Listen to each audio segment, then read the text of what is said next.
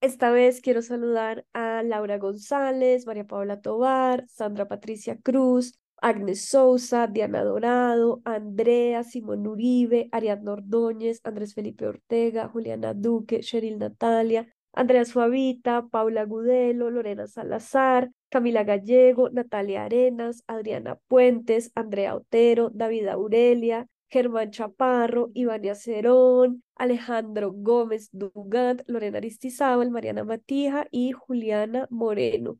Mis patrons son tan maravillosos y espectaculares que si los alienígenas vinieran a ver si hay vida inteligente, lo primero que harían sería hablar con ellos y preguntarles cómo está todo en la Tierra. Si ustedes quieren hacer parte de esta comunidad en donde hablamos de temas que han pasado en el podcast, también discutimos series, películas, tenemos recomendados y al final nos sentamos a conversar sobre el mundo y sus vicisitudes, no duden en entrar en www.patreon.com slash womansplaining. Este capítulo también va dedicado a Andrea Mojica, quien escucha este podcast religiosamente y me hace sentir que alguien más escucha este trabajo que yo hago. Así que, Andre, un saludo. El siguiente capítulo fue grabado el viernes 25 de agosto frente a una audiencia en vivo y discutimos un poco lo que está sucediendo con la selección de España, la jugadora Jennifer Hermoso y el asqueroso de Rubiales. Tal vez cuando lo escuchen la noticia va a estar un poquito desactualizada, pero pues tengan en cuenta que lo grabamos hace una semana y que las noticias en torno a toda esta situación se han movido bastante rápido. Esto es Woman's Planning.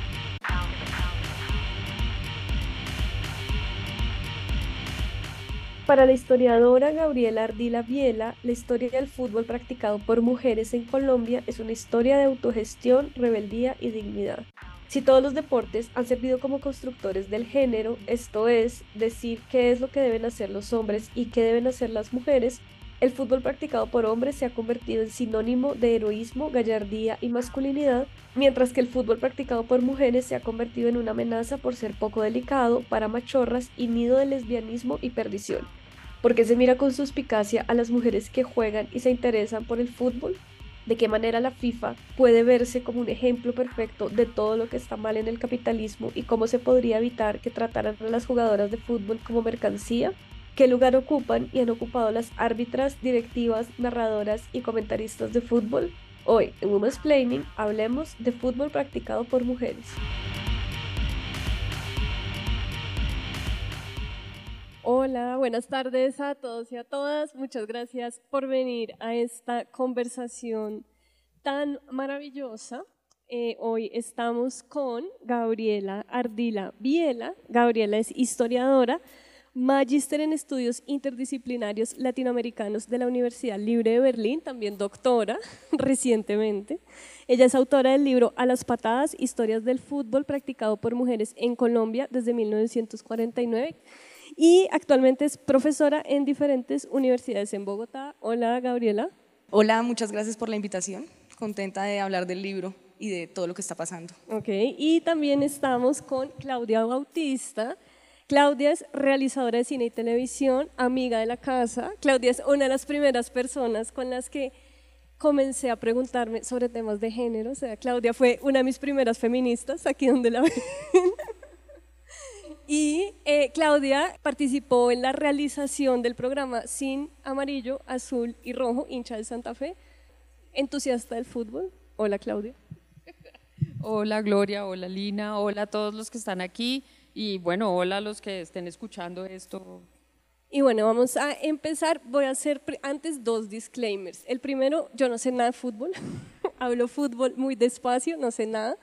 Y el segundo, que tiene que ver con el primero, es que probablemente vaya a ser mil imprecisiones, como una que Gabriela me ha corregido mucho. No es fútbol femenino, es fútbol practicado por mujeres. Entonces, eso es muy importante para tenerlo en cuenta porque todo el tiempo nos vamos a estar corrigiendo, obviamente.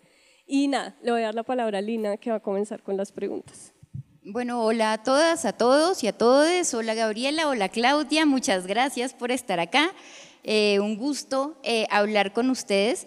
Em, es un libro de verdad maravilloso a las patadas, Gabriela. Eh, Claudia hace el prólogo del libro que también es, es, es estupendo, es como una maravillosa entrada a esta propuesta que hace Gabriela, pero un poco es repensar la historia, la manera en la que se cuenta el fútbol practicado por mujeres, no fútbol femenino, como dijo Gloria, y eh, también que, que, la historia de alguna manera no es esta cuestión lineal que concebimos, también muy masculina, muy evolutiva, digamos, hacia un punto muy positivista, sino que es más como una serie de, de redes o tejido o algo brumoso que va y viene eh, y eso sí que se ve, me parece a mí, y pues lo dice Gabriela, en el caso del fútbol practicado por mujeres, ¿no? Avances, logros, pero también retrocesos, obstáculos, pero también fugas, eh, y digamos maneras como de, de, poder abrirse eh, un espacio, y en ese sentido vemos, claro, un montón de éxitos, y ahorita en, en este momento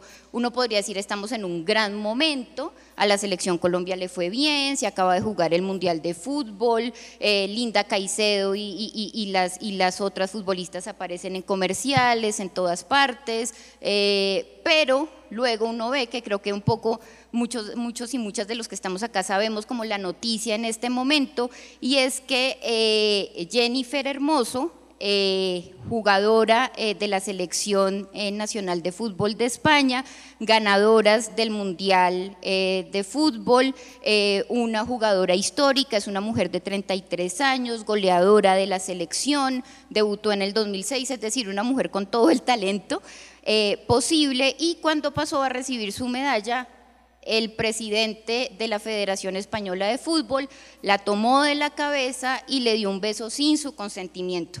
Ahí hubo, él, él, dijo que había sido consentido en unas declaraciones, eh, pero las jugadoras eh, y, también futbolistas españolas y de otras partes sacaron hoy un comunicado, si no estoy mal, en el que dicen no, no fue con consentimiento y si no cambian los directivos y si no se arregla esta cosa, pues nosotras no vamos a volver a firmar con ustedes porque no vamos a, permitir eso. Eh, entonces la pregunta para iniciar es, ¿ustedes cómo ven este panorama? ¿Qué se les pasa por la cabeza cuando ven esa mugrosa imagen del beso no consentido? Em, yo al menos veo la repetición de mil historias domésticas, en entornos académicos, en entornos laborales. La veo amplificada, me duele que habiendo pasado tantas cosas bellas en la cancha, en las tribunas, sea esto lo que termine llamando la atención de todo el mundo. Y paradójicamente, con todo lo doloroso que es, tengo que decir que me alegra que tenga todo ese eco, que me parece bien interesante lo que ha pasado durante esta semana, porque la, la reunión que citó la Federación Española hoy era para que el tipo renunciara. Es, e, esa era la idea, ¿no? Que él haya llegado a decir que lo están persiguiendo ya es un efecto secundario de no sé qué poderes eh, inexplicables que están ahí en el mundo del fútbol, que siguen existiendo. Porque la verdad es que el fútbol tiene esta faceta que todos disfrutamos, que, está en la cancha, que es el esfuerzo, que es el trabajo en equipo, que es lo bello de los cuerpos, eh, de la ubicación, del saber dónde están los otros, de poner bien el balón, qué sé yo. Eso es muy bello. Pero el fútbol es una expresión superlativa del modelo capitalista en sus peores expresiones, ¿no? Y es como la FIFA es una entidad supranacional que nadie puede regular en ningún país, que hacen lo que quieren, en fin, las federaciones localmente eh, cometen todo tipo de irregularidades sin que sea muy fácil entrar a corregir cosas, al menos, ¿no? no digamos castigar, pero al menos corregir. Entonces, este caso me parece interesantísimo porque de una manera muy aburridora se logró llamar la atención sobre algo y por una parte como que el público en general, pero también las autoridades estatales se han puesto de parte eh, de la jugadora y sus colegas, y ha sido posible. Yo te quiero decir que no, sé en qué escenario podría pasar algo así con un hombre, pero difícilmente se, despertaría tanta solidaridad alrededor de, de alguien y se lograría hacer un movimiento que lleve a hacer caer a un directivo como está ocurriendo en este momento. Entonces es una paradoja, es una cosa muy paradójica que para mí habla como muchas otras del, de la vuelta que está dando la rueda de la fortuna, eh, que afortunadamente la estamos viviendo. Estos procesos de transición son duros, eh, pueden ser muy molestos y dolorosos, pero lo que pasa con un tipo al que le cuestionan muchas cosas, porque además se empieza a saber ¿no? que el tipo ha hecho muchas más cosas incorrectas y lo empezamos a saber por acá todos, gracias a este incidente. Me lamento mucho que sea, sea por eso, por esa escena concreta, que empecemos a tener esa discusión. Pero, por ejemplo, yo eh, mirando en las redes encontré que la gente publicó los estatutos, cuál es el protocolo, cuál es la ruta que propone la Federación Española de Fútbol para atender problemas de género y ahora todos las conocemos y sabemos que el tipo la infringió. Eso antes, no teníamos ni idea. No teníamos ni idea de que, de que existiera, ni sabíamos cómo funcionaba, ni sabíamos que podía poner en peligro a una figura así lamentablemente tengo que decir que hay que ver si realmente pasará algo, porque eh, estos lores del fútbol son muy difíciles de remover de sus cargos. Bueno, a mí, me, a mí me llama mucho la atención que esto en este momento esté siendo tan escandaloso. Me alegra eh, fuertemente que sea un escándalo y que no se minimice como se ha hecho históricamente, ¿no? Y aquí viene mi perspectiva histórica de la que no pararé de hablar. y es que la forma como se premian a las mujeres futbolistas, a mí me parece que tiene siempre características fuertemente misóginas, eh, que se enmarcan dentro de un patriarcado capitalista. Entonces, en los 80, cuando el equipo alemán eh, de mujeres gana por primera vez la Eurocopa, les regalan de premio un set eh, de café clase B, es decir, los que tenían daños. Eh, no, eran ni o sea, no eran de buena calidad, sino eran los que tenían como ciertos eh, problemitas, no sé, que les faltaba algo a las, a las tazas. Ahora las jugadoras acá, en vez de darles 12 millones de dólares o qué sé yo, eh, les dan un, un, iPad o una tablet, no sé qué marca era. Y yo creo que eso tiene que ver mucho, pues, efectivamente con la misoginia capitalista que se ve representada también en, en, las cuestiones económicas. Estos poderes que, que decías, Claudia, son poderes explicables dentro de este eh, sistema eh, que es la FIFA y todas estas federaciones de fútbol que se siguen manteniendo y es, este es como el espacio de solidaridad entre hombres cis más fuerte, ¿no? que es el que mantiene el patriarcado. Y creo que algo que, que llama mucho eh, la atención es que se está singularizando este hecho y este hecho no es singular. Las jugadoras de España, si vamos a hablar de ese caso en específico, llevan años en una lucha al respecto. Hace poco una amiga catalana que me estaba ayudando porque ya sabe que yo sé de historia, pero me cuesta cuando me atropella el presente, y me estaba diciendo, eh, al entrenador actual de España ya le habían pedido que se fuera, varias jugadoras del equipo nacional habían dicho que no jugaban si él seguía, no lo lograron sacar, ¿no? Estamos hablando que las jugadoras estas que representan y que representan la nación, que además me está pareciendo muy problemático esta representación de la nación y que en el fútbol es muy fácil que nos caigamos en ese en esa forma de hablar y en esa forma de pensar, eh, pues estas jugadoras muchas decidieron no jugar y otras decidieron volver a jugar y que las entiendo, ¿no? Porque es lo que quieren hacer, es lo que quieren hacer y lo que han intentado. Entonces no es como mm, eh, las que jugaron pues se vencieron ante la pelea contra el patriarcado. No, la pelea contra el patriarcado es larga, eh, pero muchas otras sí se mantuvieron en su línea de si este tipo, este entrenador sigue, nosotras no vamos a jugar. Y este entrenador es el que primero le está aplaudiendo a Rubiales, el el acosador. Porque Rubiales fue el que lo ratificó,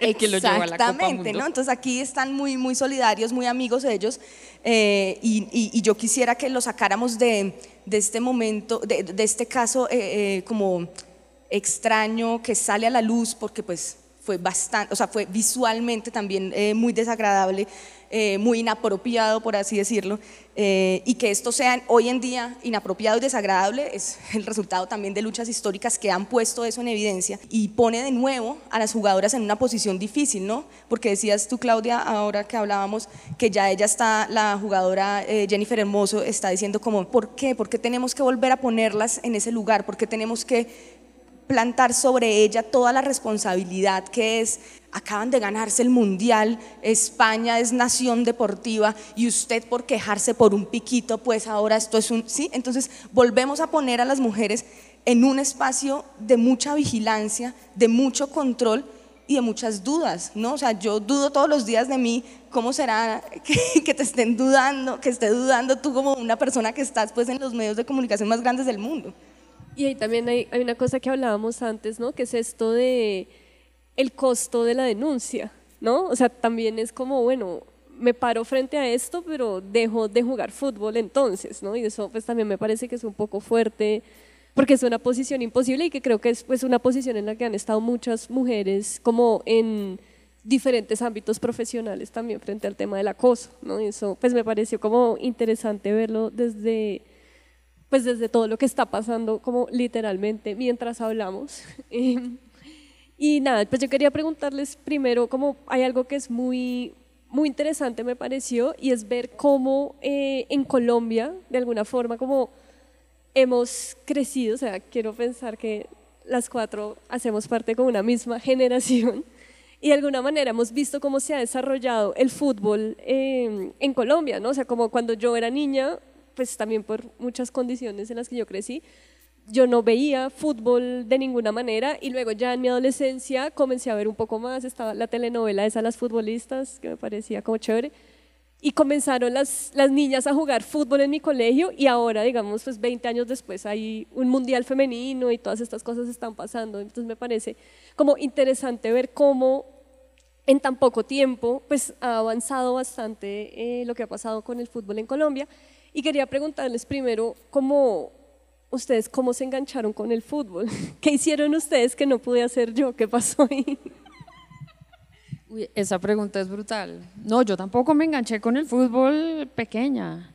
Eh, mi papá lo detestaba, le parecía que, que el opio y la cuestión para el pueblo. Eh, lo mío fue muy tardío. Yo ya tenía cédula. La primera vez que fui al estadio y fíjate que es bien interesante, ahí sí, un novio, muy lobo, por cierto, hincha de millonarios, me, me llevó a, yo soy santafereña, ya lo habíamos dicho, me llevó al estadio, yo no, no, nunca me había interesado demasiado por el asunto, eh, esto fue en pleno furor de, de, la violencia entre barras bravas, entre guardia y comandos azules, y fue un partido muy regular de finales del siglo pasado, eran realmente malos, pero me tocó, me pasaron dos cosas muy tremendas y quisiera hablar de eso más adelante, y es que llego yo, una mujer ya con cédula, me siento por primera vez en el, en el estadio y mi percepción de cómo se comportaban los hombres en la tribuna fue algo que me conmovió un montón cosas que no son permitidas en otros escenarios, ahí sí. ¿no? El abrazo, incluso el beso, el llanto, ¿no? Una serie de cosas que a mí me conmovió, me pareció bellísimo. Ver, oh, de verdad, era como que esto normalmente yo no lo veo, yo no veo señores llorando por ahí en las esquinas ni tampoco en las casas. Me pareció súper lindo eso como primer golpe. Y ese día hubo un, problema muy grave fue que una de las barras bravas, la de Millonarios, eh, la, tribuna se desplomó, ellos bajaron como una gran ola y se, rompió la baranda y varios muchachos cayeron de, de, la parte alta de la tribuna norte del campín al piso, entraron las ambulancias y esto para mí era como uno, uno puede tener tanto fervor, pero el show tuvo que seguir mientras la ambulancia se iba llevando a las personas. Emocionalmente para mí el fútbol fue brutal, brutal. Y, y todo esto, que había sido muy potente, iba combinado con, con el Santa Fe de la época que era malísimo, malísimo, y, pero igual, o sea, un despliegue de fuerza, de, de emoción, de una cosa que a mí me agarró fue por ahí. O sea, y durante mucho tiempo para mí el fútbol ha sido una expresión de una forma de inteligencia humana.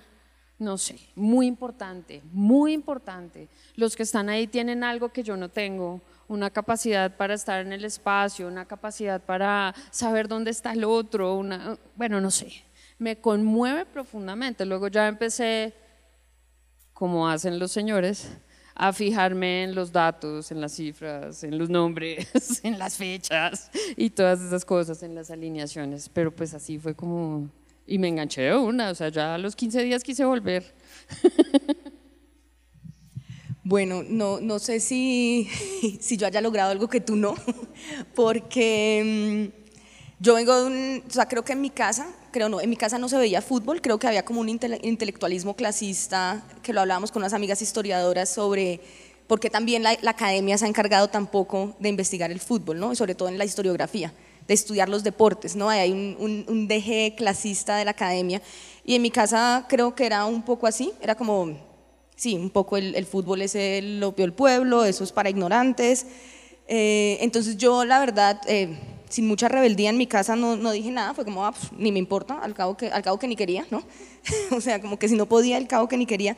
Y después como que me empecé a encontrar con espacios politizados del fútbol, con el, como con el San Pauli, que siempre fue como un, un lugar bien interesante, como de luchas políticas.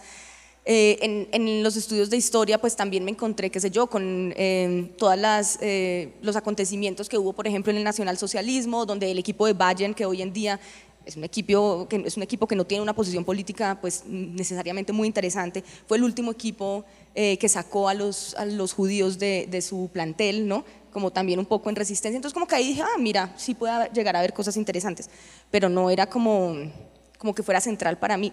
Yo la primera vez que fui al estadio, lo puedo decir, fue a la final de la primera liga supuestamente profesional de fútbol practicado por mujeres en el 2017. O sea, yo pagaba pensión.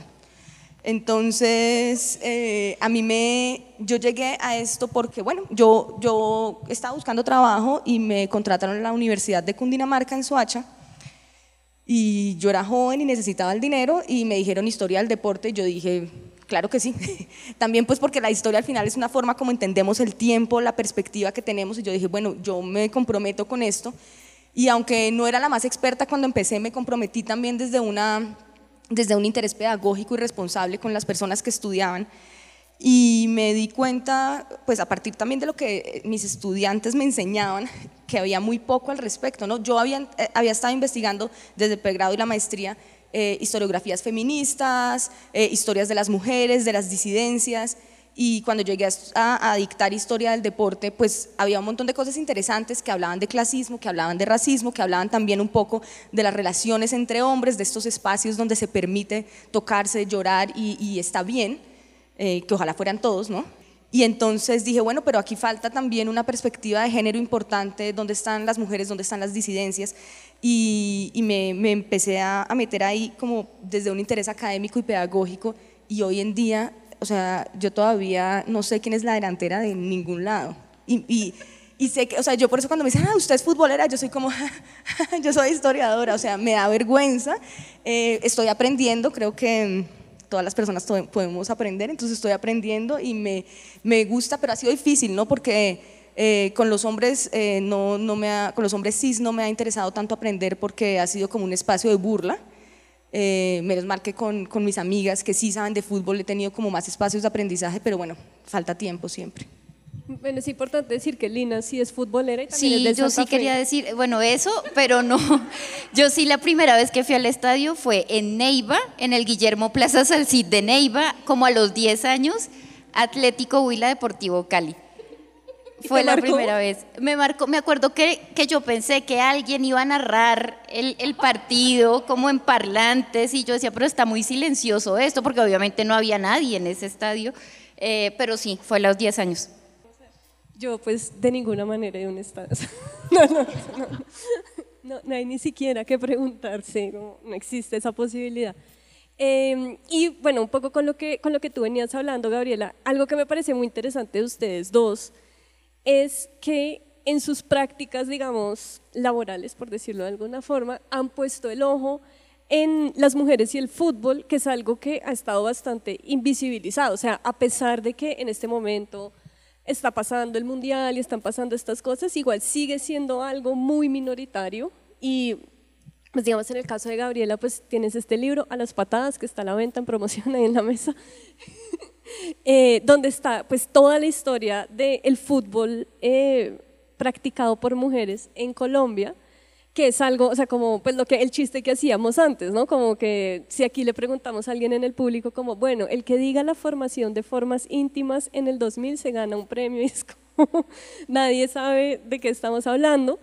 Y en el caso de Claudia, pues Claudia cuando, cuando participó en la realización de este programa de televisión que salía pues en City TV, que era eh, Sin Amarillo, Azul y Rojo, ponía el ojo en las hinchas y unas hinchas, o sea, las, o sea, como que casi siempre lo que los medios muestran de las hinchas eh, mujeres son como o la fantasía sexy o como mujeres de las que se burlan o que están ahí como acompañando al novio, pero lo que tú buscabas era buscar como esas historias de mujeres pues, real, pues que querían ir a, a ese espacio del estadio a, entretenerse, a disfrutar y que entonces me parece que es interesante como las dos han puesto el ojo en, en ese mundo tan, tan invisible, ¿no? Entonces quiero pues que nos cuenten un poco de eso. Bueno, para empezar, yo era una, una mujer metida en esa época en un mundo completamente masculino, muy joven y muy rara yo era de pelos morados, cortos, parados. Eh, yo me acuerdo que Leider Preciado un día me dijo, todos sus amigos son así como usted. y yo, ¿y todos los suyos son como usted? Qué curioso. Bueno, en fin, era muy difícil. Eh, yo era muy joven cuando empecé a trabajar por en eso y lo hice por pura casualidad. Y enfrentarme a este mundo en el que Uy, mi, lectura de esto es muy dura, es... Yo coincido con Diego Armando Maradona en que a pesar de todo lo que han cambiado las cosas, los jugadores de fútbol siguen siendo considerados como una especie de ganado. Maradona lo dijo muy literalmente y pienso que no ha cambiado, por mucho que ganen mucho dinero, su capacidad de tomar decisiones, de expresar su pensamiento, de participar en política, de, de ser personas es, es muy limitada eh, por todo lo que implica hablar de lo que uno piensa, siente, opina y lo que puede significar en un universo donde hay, no sé, 300 cupos para no sé cuántos miles de millones que quieren ser eso, es supremamente difícil. Entonces, yo era una mujer metida en un mundo de hombres que me parecía terriblemente jerarquizado y lleno de silencios. Entonces yo hablaba de cosas muy ridículas con los jugadores y a ellos les parecía muy simpático que yo les preguntara esas cosas. Y luego, efectivamente, al ser mujer en ese entorno, empecé a notar que, por ejemplo, estaba Claudia Elena, que era una mujer mayor que cubría para RCN los camerinos. Una mujer recia que no sé cuántos años llevaba ahí, a quien admiro profundamente, pero nadie sabe quién es. Nadie sabe quién es Claudia Elena todos sabemos quién es Carlos Antonio Vélez. Algunos quisiéramos no saberlo, ¿no? Eh, y entonces me empecé a dar cuenta de que en las tribunas también estaban ellas. Mm, y también me empecé a dar cuenta de que muchas mujeres jugaban fútbol. En ese momento ya yo estudiaba en la Universidad Nacional y ya estaban ocurriendo cosas con la selección femenina de la Nacional y ocurriendo el torneo la amistad. ya había empezado que, que, un bello episodio de aquel libro que me conmovió profundamente encontrar un relato sobre la Copa de la Amistad. Eh, y había muchas mujeres queriendo ser parte de, eh, siendo silenciadas, invisibilizadas, y apenas uno levanta un poquito el tapete, esto es enorme, era muy, muy grande, y había equipos, en ese momento estoy hablando del 2000, ya había muchos equipos en Bogotá funcionando, muchas mujeres con una trayectoria enorme, por ejemplo Miriam, ya, Miriam ya estaba entrenando equipos aquí en Bogotá, Miriam Guerrero, en fin, empecé a abrir esa, esa posibilidad y es muy interesante que la aproximación de las mujeres es distinta.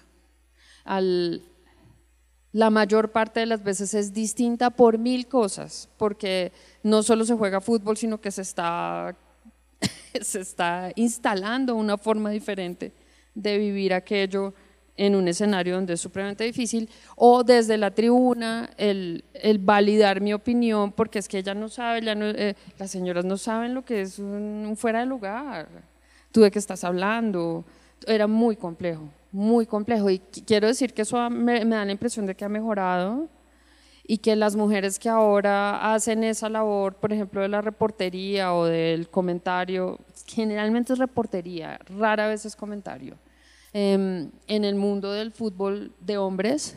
Eh, han abierto un camino interesante y les ha tocado vestirse de cierta forma para que las escuchen, eh, les, les toca la fuerza ser atractivas y encajar en un, en un ideal de no sé qué cosa sexy o no sé qué, cómo la llamarán, para poder hablar de lo que realmente saben mucho. Actualmente hay muchas mujeres que saben muchísimo de fútbol de hombres y por supuesto de mujeres. Y sí, éramos, estábamos ahí metidas sin... Era difícil, era difícil y como, ay, las, tan tiernas, como, como, la percepción general. O como me dijo Leider, como loquita, ¿no? Todos sus amigos son como usted.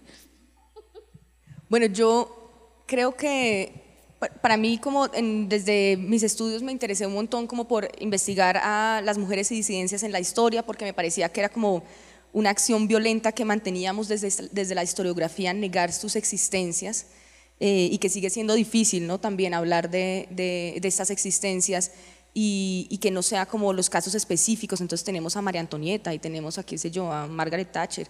Eh, además personajes, representaciones de las mujeres bastante complejas.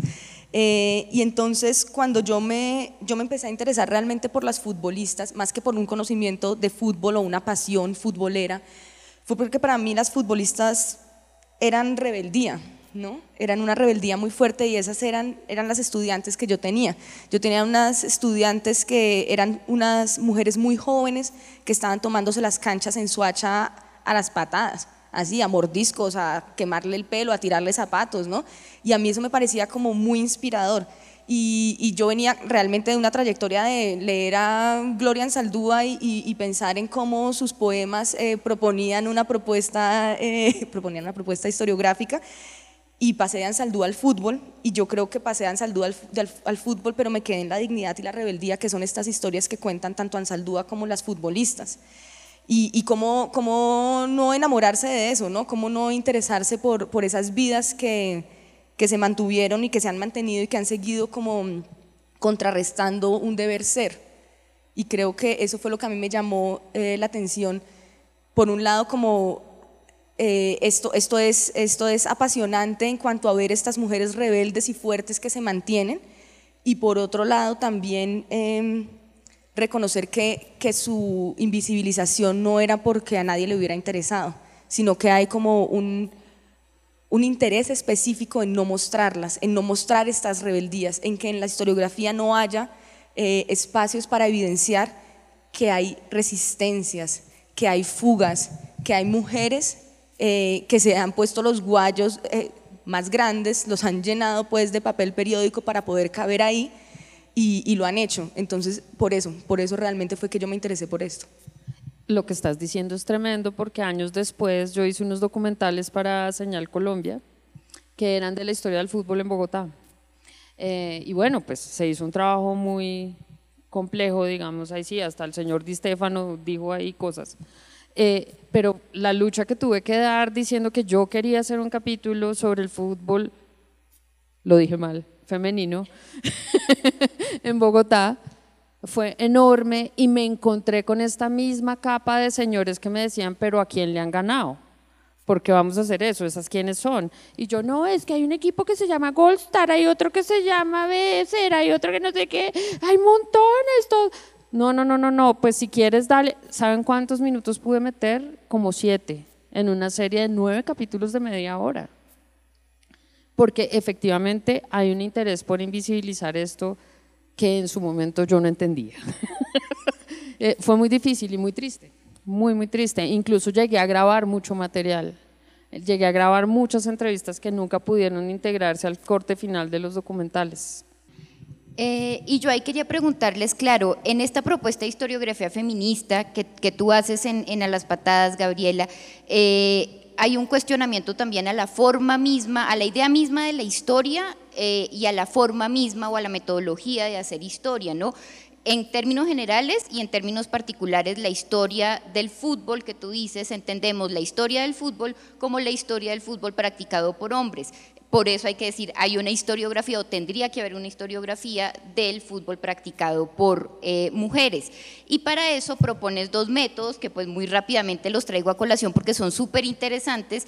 Y uno es la llamada historia oral, que es básicamente hablar con las personas que fueron protagonistas de los sucesos, eh, muchas veces en tiempo presente, como ocurrió con las, con las jugadoras eh, y demás eh, personas involucradas en el fútbol practicado con mujeres, con las que, con las que hablaste, porque en esa historia oral ellas te pueden decir qué significa esos sucesos que vivieron, ¿verdad? Tú lo dices así en el libro. y la segunda metodología es como la propuesta de construir una memoria colectiva tú dices, uno nunca, uno nunca recuerda solo, uno siempre recuerda con otros, ¿no? Eh, y en ese sentido yo quería preguntarte desde esas dos metodologías que usas para, para la historiografía, ¿cuál, ¿cuál es el papel de, de, estas pioneras, ¿no? Porque eh, eh, encuentras, encuentras mujeres que han sido pioneras en, en su campo, que han sido resistentes, que han sido rebeldes, que han hecho estas fugas, eh, seguramente Claudia, tú también en las entrevistas y tú misma cubriendo también fuiste pionera de alguna manera, eh, pero estas pioneras se repiten también todo el tiempo porque la historia parece volver a arrancar la historia del fútbol practicado por, por mujeres. Eh, y la pregunta ahora sí es, ¿qué se revela en esas entrevistas? A mí me da mucha curiosidad, que, que, cómo, perciben a estas mujeres cuando ustedes las ponen en un lugar de ser protagonistas de sucesos históricos y sociales? Yo creo que el principal papel de las pioneras es, haber existido. O sea, como que a mí me dicen como, ¿qué fue lo primero, qué es lo que usted más reconoce, o sea, qué es lo primero que usted reconoce de estas futbolistas? Y lo que yo reconozco es que existen, que existen y, y, ese es como el principal resultado, ¿no?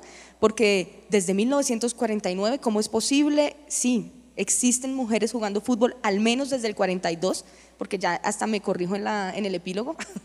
Em, entonces creo que lo principal es que existen. Y segundo, esta perspectiva historiográfica que ha sido también criticada en otros espacios, en espacios académicos, es una perspectiva que dice, la historia oral es algo que se ha, se ha utilizado, en, o sea, no es, no es necesariamente nueva ni es eh, innovadora eh, en cuanto al uso eh, práctico para, para entender la historia, pero lo que se ha usado en general, no digo únicamente, pero en general para entender hechos de violencia, ¿no? Sí, como en las dictaduras, en el, pues en, el nacionalsocialismo, ahí se ha desarrollado mucho eh, la historia oral. Y yo considero que la historia oral em, nos permite entender no solamente los sucesos, sino cómo significan esos sucesos. Y eso es para, para mí lo, lo fundamental. Y este libro eh, seguramente se transformará si en 20 años estas mujeres eh, son reconocidas, si en 20 años estas pioneras están en lugares eh, de dirección técnica, están en lugares donde pueden también transformar estas estructuras que las han oprimido, ahí el libro se transformará y ellas significarán su pasado distinto.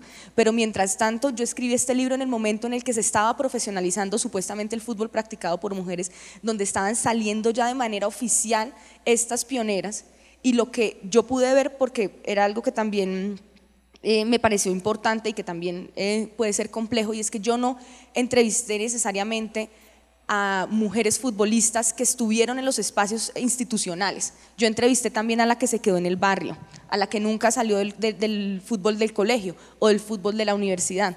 Yo entrevisté a la que al final se volvió eh, periodista deportiva y nunca, nunca fue eh, futbolista eh, pues de alto rendimiento, por así decirlo. Porque yo creo que la historia, y, ahí como la forma, las formas distintas de escribirla, la, la historia para mí no es un, una línea de tiempo de grandes eventos, una línea de tiempo de grandes éxitos, grandes fracasos, guerras ganadas y guerras perdidas. Para mí la historia es lo que lo que construye nuestra cotidianidad y lo que nos hace a partir de, vivir en una colectividad, porque no estamos independientes de esta colectividad, eh, que nos permite estar ahora y además la historia oral nos permite entender cómo significamos el pasado en el presente en el que estamos hablando con una perspectiva de futuro. Entonces, como que logramos en, este, esta cuarta dimensión que puede entenderse el tiempo, eh, como encontrarnos con estas mujeres pioneras que han estado eh, en todos los espacios, que han estado durante décadas, más de 80 años, y tenemos un discurso como el de Marta, eh, la futbolista que sale y dice, cuando yo empecé a jugar, yo no tenía referentes. Ustedes pueden ver en el libro, las jugadoras, o sea, Miriam, Liliana, Margarita, tenían eh, apodos de jugadores hombres, ¿no? Entonces era como, uy, yo soy tan, ¿sí? No, no era que era tan buena que tenía un, nombre, eh, un apodo de jugador hombre, sino que no había un imaginario de quiénes podían ser. Y yo creo que eso, o sea, con que eso se transforme, ya hay una diferencia importante en la forma como vamos a entender, porque son eternos inicios, o sea, casi que, que, que, que, se vuelve es el título del libro, son los eternos inicios. Entonces las jugadoras que estuvieron en los años 80 jugando, se decían, no, pues es que no había nadie. Y las que, estuvieron en los años 2000 jugando decían, es que no había nadie. Y esto es importante romperlo, no porque necesitemos identidades importantes y personas para subir en pedestales, sino porque son vidas que importan, que importan sus existencias porque han permitido que esto siga sucediendo eh, y porque también el darse cuenta que una no es la primera, la, nos posiciona en una colectividad que nos puede apoyar y entonces creo que también nos quita esta individualidad de estoy luchando sola. Claro, y yo en ese sentido hay algo que tiene precisamente muy valioso el libro y que es también parte esencial del libro y es este, em, esta concepción de que, de que eh, hacer una historia distinta, eh, contar la historia de manera distinta, involucrar a otro tipo de personajes que han sido excluidos e invisibilizados, tiene un poder transformador, ¿no? Tiene esta perspectiva de futuro que tú decías eh, recién. Eh, y nosotras con Gloria cuando bueno, leíamos y comentábamos el libro, pensábamos en estas eh, posibles, o sea, que ya están, pero eh, potenciales, digamos más bien, lectoras futboleras que pueda llegar a tener el libro. y pensábamos también en estos, en estos espacios todavía en disputa, este es uno de ellos precisamente, pero hay muchos espacios que son muy conflictivos para que las mujeres hablen de fútbol, ¿no? Eh, tú decías, Claudia, pocas comentaristas, más bien las que hay son más bien que hacen reportería o cubrimiento, pero pocas comentaristas, y en cambio vemos en la franja del mediodía radial hombres hablando horas y horas y horas de datos, de alineaciones, eh, eh, y, con, algunas personas también hemos comentado este, e, esta cosa de saberse la alineación del Unión Magdalena 1982, que es como una cosa de poder, ¿no? Bueno, yo, yo se, la, se la recito entera. Eh, la pregunta pues para ambas es, este, este valor, digamos, de los datos, de las anécdotas, de la memorabilia del fútbol practicado por mujeres, e, e, es, algo dentro de este cambio que, que, se puede eh, llegar a realizar, dentro de estas transformaciones que se pueden llegar a realizar, o sea, ¿lo ven posible? ¿Ven ese mundo eh, factible? Uy, yo quisiera decir algo. Yo quisiera que no lleguemos a darle tanta importancia al dato, a la cifra, a la alineación, al resultado del partido, porque eh, para mí el fútbol practicado por mujeres tiene otra cantidad de cosas que son mucho más visibles eh, cuando, cuando estamos en un partido de mujeres relativas a las emociones, a los vínculos, a, las redes que se tejen entre las mujeres, que por supuesto entre los hombres también, pero por andar hablando en el dato y toda esa cosa no nos damos cuenta de todo lo demás que, que está ocurriendo en un, en un campo de fútbol a mí me parece lindísimo mucho de lo que vimos en el Mundial relativo a esto, a la solidaridad, por ejemplo, eh, al, proteger. A mí me encantaron las imágenes de las ganadoras protegiendo de las cámaras a, a, quienes habían perdido en este morbo de querer verlas llorar tiradas en el piso. ¿no? E, eso, por ejemplo, es un rasgo muy interesante de todo lo que no se cuenta sobre el fútbol que, por andar en la cifra y en, el, y en, la, en el billetal que se gana yo no sé quién y en las transferencias y no sé qué, eh, se deja de lado. Entonces yo quisiera que eso no pase. Y paréntesis, yo quedé pasmada el otro día porque una niña estaba llenando el álbum Panini del, del Mundial Femenino. Y yo me pregunto si queremos álbum Panini del Mundial Femenino. Yo me lo pregunto. Yo, yo tal vez no, lo, no quiero que mi hija lo llene. En fin, ya luego hablaremos de por qué no. Yo creo que, mm, que yo tampoco quisiera tener como mm, objetivo llegar al fútbol, a, las, a la institucionalidad y a la estructura del fútbol practicado por hombres. Yo quisiera, eh, y por eso también es una apuesta eh, fuerte que busca eh, como visibilizar el cariño, la autonomía, la solidaridad, porque para mí eso es lo que vale la pena, eh, para mí, ¿no? Para otras personas valdrá la pena otras cosas, ¿no? Pero para mí eso es lo que vale la pena como de, de las mujeres que están jugando fútbol. Y, y, como que sí, o sea, yo tengo que decir que porque me encanta aprender, sí me encantaría entender cómo es la, que es 4, 2, 3, 1, ¿cómo es que es? bueno, o sea, entender los lineamientos y me encantaría también jugar y no salir lesionada a los 30 segundos porque me duele un dedo. Eh, pero eh, no, no quisiera que la narrativa del fútbol practicado por mujeres se centrara en este tipo de cosas, ¿no? Eh, tampoco quisiera que se centrara en lo que se centra hoy en día, que es eh, el traje de gala y el vestido de baño, ¿no? O sea, tampoco me interesa eh, que estén opinando sobre los cuerpos de las futbolistas, porque entonces no vamos a narrar lo mismo porque no es lo mismo. Entonces, estas bellas jugadoras, y es como, no, o sea, que, que, sean bellas o no, usted no tiene por qué decirlo, no tiene por qué definirlo, ni tiene que decretar quién es y quién no es bella.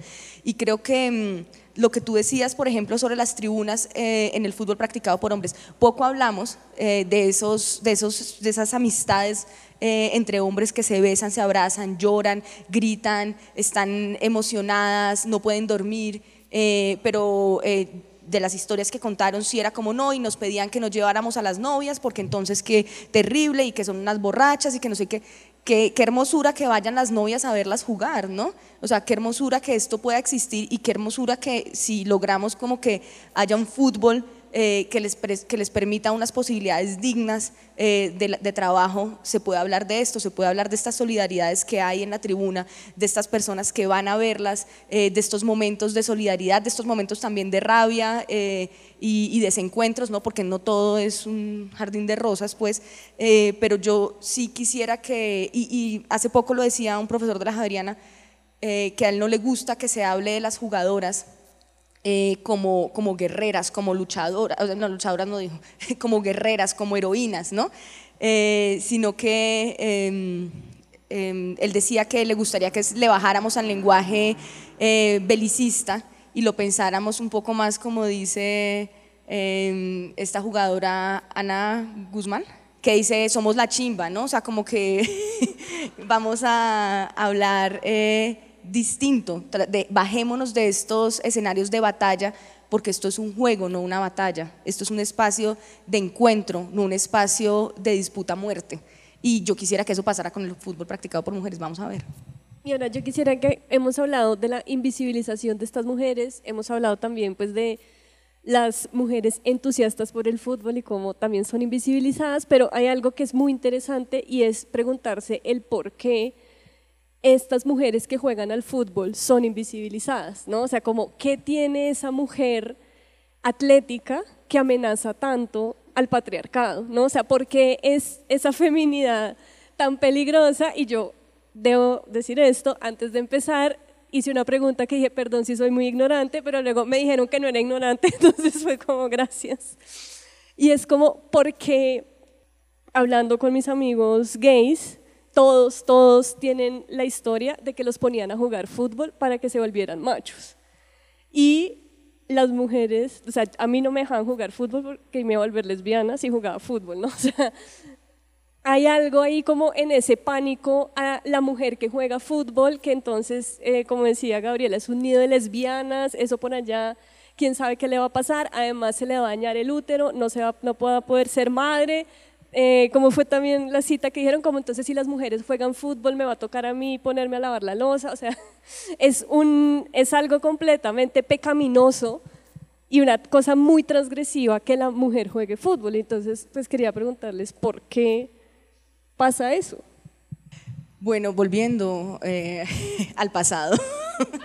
eh, a ver, esa es una pregunta que yo me hago fuertemente en el libro. ¿Por qué? ¿Por qué son Porque yo, yo, no quería decir como, y las mujeres han sido invisibilizadas y ahora en este libro ya no son invisibilizadas y ahora gracias, ¿sí?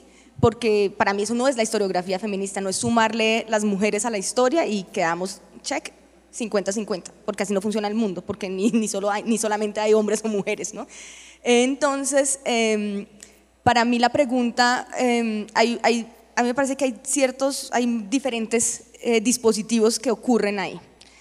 Eh, por un lado, hay un interés eh, específico del control de los cuerpos que pueden reproducirse, o sea, que pueden parir, eso es fundamental, y que se ha dicho que son las mujeres quienes pueden hacerlo, pero realmente estamos hablando de cuerpos con útero, y estos cuerpos son vigilados. No es, y esto lo hablábamos hace poco en, un, en una tertulia, no es una coincidencia que solamente en los deportes practicados por mujeres se hagan los eh, test eh, de género. Esto es algo que es problemático, que es problemático que suceda y que tiene que ver con que los deportes en general han sido constructores del género. Entonces, hay unos deportes que se les han otorgado a las mujeres, y cuando hablan de mujeres hablan de eh, cuerpos feminizados con útero, y, y, a los hombres, ¿sí? Que además se está tratando de definir cómo es, ¿no? Porque pareciera, eh, y lo hablas eh, tú, Gloria, en varios podcasts, cómo se define el género, ¿no? Pues en los deportes ha habido un desarrollo histórico de cómo se define el género. Primero em, genitalmente, después se hizo em, cromosomáticamente y hoy en día lo estamos haciendo hormonalmente. Y entonces estamos midiendo un nivel específico de testosterona que pueden o no tener las mujeres. Y este tiene, esto es un elemento fundamental porque además de ser terriblemente transfóbico, ataca también a las mujeres cis, porque son mujeres cis, muchas de las que han tenido que salir de estos espacios y que son mujeres cis que no son mujeres blancas.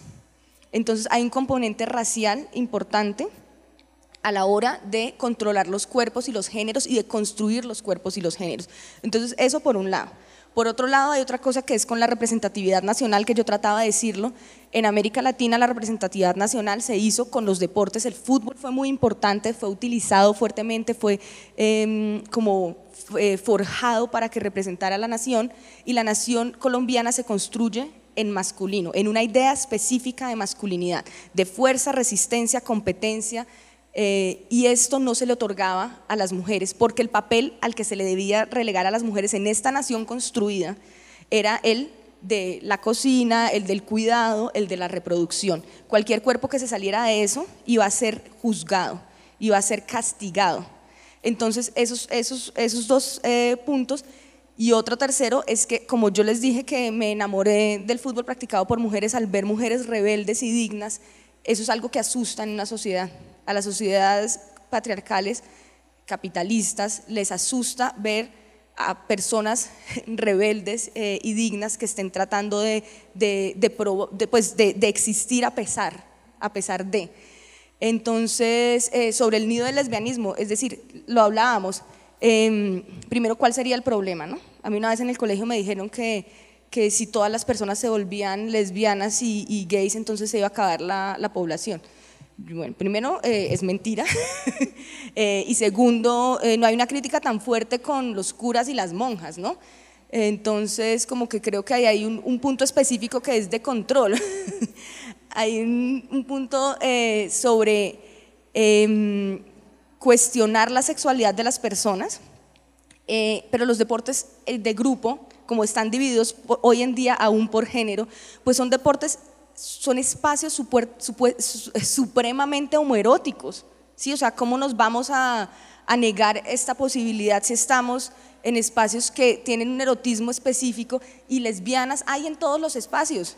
Y, creo que esto es una lucha que yo espero que no se pierda y es que eh, en, el, en el fútbol practicado por mujeres hay eh, hace poco hablaban de cifras, soy pésima con los números, ¿no? pero hay muchísimas mujeres que son abiertamente lesbianas, que hablan abiertamente. En el fútbol practicado por hombres esto es terrible, terrible. El primer jugador que habló de su homosexualidad lo dijo después de haberse retirado y se suicidó poco tiempo después. Creo que hoy en día hay como uno o dos jugadores hay un jugador profesional que es aún activo que habla de su homosexualidad. Entonces, para mí el problema no es que sea un nido de lesbianismo, bienvenido sea si es un nido de lesbianismo, ¿no? Para mí el problema principal es que esto se usa para cuestionar la posibilidad y la existencia eh, de las mujeres ¿no? Y también para cortar la posibilidad de organizarse entre mujeres. Y eso me parece a mí como terriblemente peligroso y creo que por eso sigue siendo un espacio de mucha rebeldía que yo espero que se mantenga y que no caigamos como en estas eh, obligaciones porque les contaba también en Brasil el fútbol practicado por mujeres fue prohibido por ley eh, y cuando lo eh, volvieron a legalizar uno de los puntos principales era que las jugadoras debían ser femeninas. ¿no? Entonces, primero ya estamos marcando qué es ser femeninas, ¿no? Porque, qué sé yo, yo puedo estar rapada y ser muy femenina o no, eh, pero, pero había un punto específico de nombrar y marcar qué es la feminidad. Entonces, mientras sigamos en sociedades donde eso es permitido, tenemos que seguir en, en, en, contradicción a eso. Vuelvo al cuento, es que piensa en el mercado, por ejemplo, del fútbol colombiano, ¿qué es? ¿Cuántos equipos son? ¿20? y en cada uno de esos hay 20 cupos, 400 cupos para no sé cuántos miles de niños y jóvenes que quieren jugar fútbol y proyectarse hacia un ideal eh, muy cuestionable, por cierto, de, cierto tipo de vida, pues jamás se van a atrever a hablar como lo hacen las mujeres de, de sus relaciones homoeróticas o bueno, sus relaciones afectivas con personas de su mismo sexo. Ellos ya quedaron configurados así y seguramente habrá mil historias de las que jamás nos enteramos o que algunos hemos oído como chisme pasillo y cualquier cantidad de cosas que los hombres dentro del entorno del fútbol profesional no se atrevieron nunca a hablar en voz alta. Que dicha que las mujeres sí, entonces estoy de acuerdo, el nivel del lesbianismo me parece fantástico. Viva las lesbianas, viva Colombia, viva Falcao. Eh, bueno, yo para ir cerrando les quería preguntar, em, claro, por supuesto, en, el libro, básicamente, digamos, la esencia del libro eh, es que el fútbol practicado por mujeres ha sido invisibilizado eh, y, ha sido también objeto de exclusión. no por ello no quiere decir que no haya autogestión, que no haya resistencia, que no haya fugas, pero, y eso tú lo dices muy claramente en el prólogo, Claudia, eh, que, se marquen, digamos, esos, esos fallos que ha habido o esas cosas que se deben mejorar, no quiere decir que la aspiración sea que el fútbol practicado por mujeres se vuelva una copia del fútbol practicado por hombres. Eh, ¿verdad? Eh, con todos los vicios que tiene, que ustedes ya han ido nombrando, eh, empezando por esa mercantilización también de los cuerpos y por esto que decíamos, no está bien que, sí, una persona absolutamente talentosa como Messi, pero no está bien que gane tantísimo dinero, o sea, no está bien que se manejen esas sumas, nadie, exacto.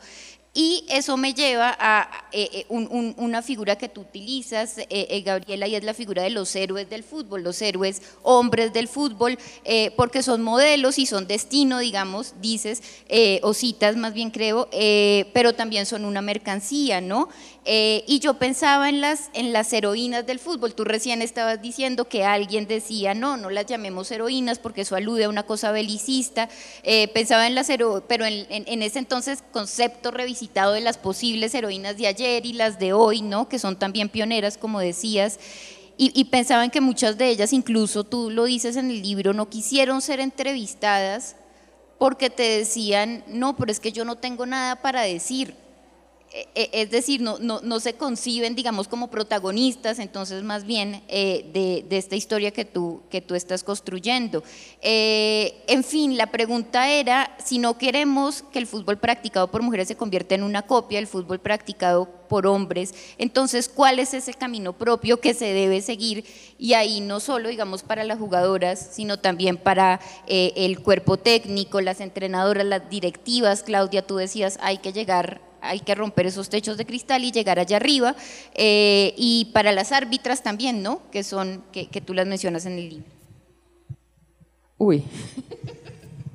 no, miren que para mí en la lectura del libro de Gabriela, una de las cosas más impresionantes es la historia de Liliana, eh, quien hoy es presidenta del club Formas Íntimas.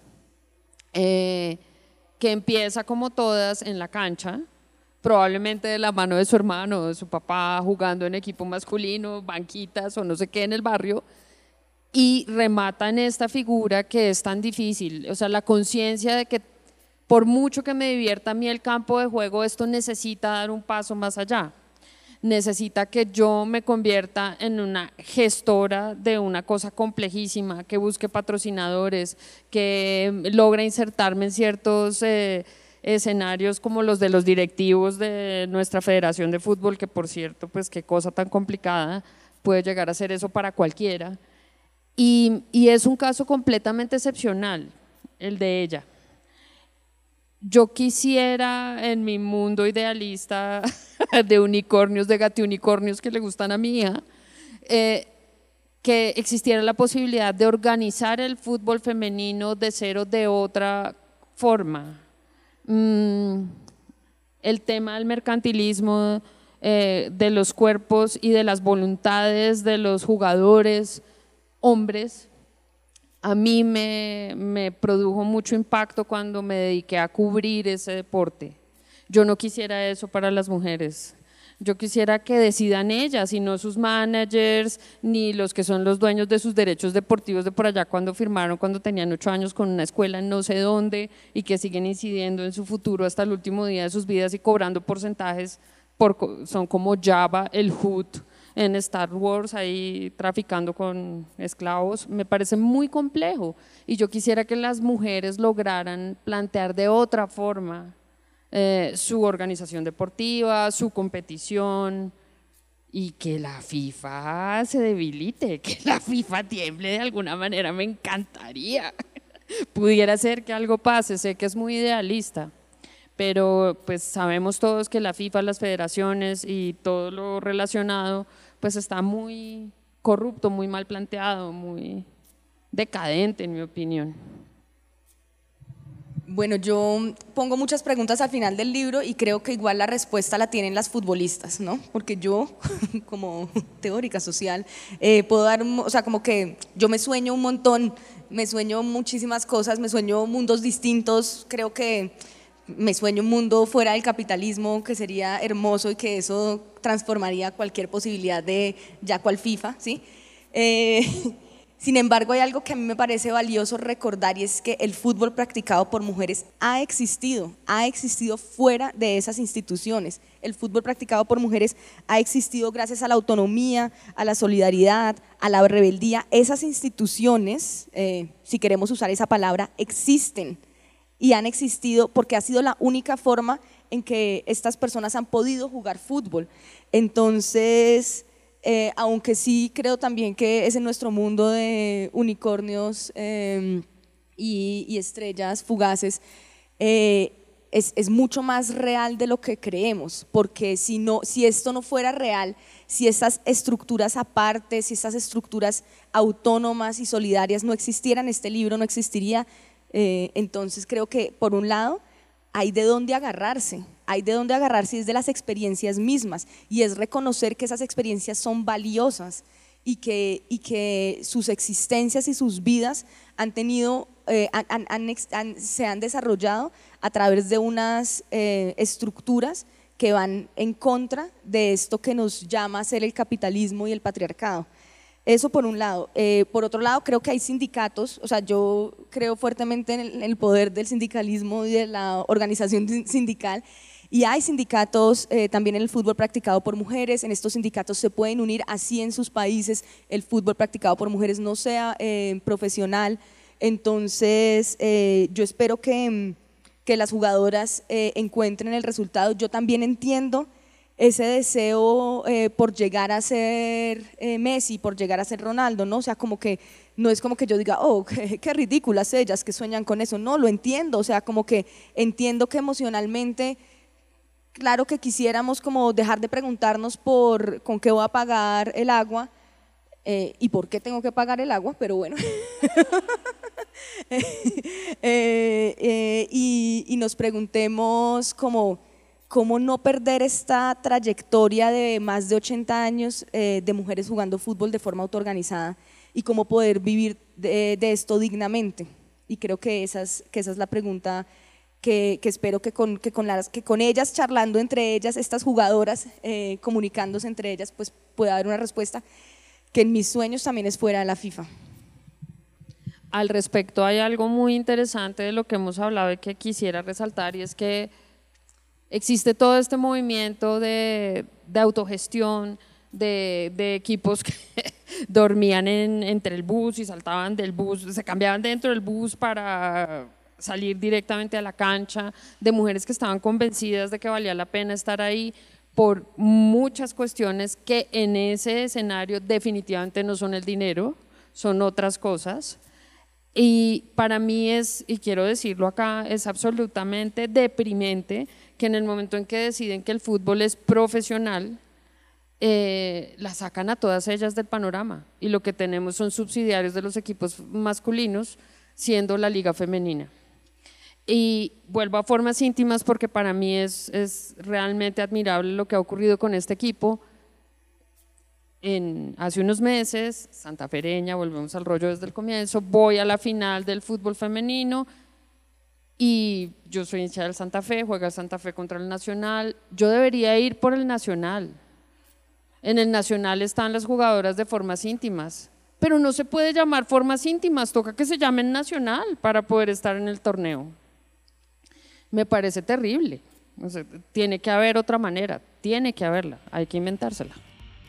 De verdad, muchísimas gracias a Gabriela, muchísimas gracias a Claudia, muchísimas gracias a todas las personas que vinieron a la grabación del podcast. Fue muy divertido y muy interesante comenzar a entender un poco lo que se mueve en este mundo, sobre todo entender que decir fútbol femenino es ponerle un adjetivo que sigue reforzando ese binarismo absurdo y que decir fútbol practicado por mujeres es mucho más artístico. De ahora en adelante diré que yo practico la literatura y la escritura practicada por mujeres y que este es un podcast practicado por mujeres. Les mando un abrazo, recuerden suscribirse al canal de Spotify y ponernos 5 estrellas, excelentes servicios si les gusta este podcast. Chao.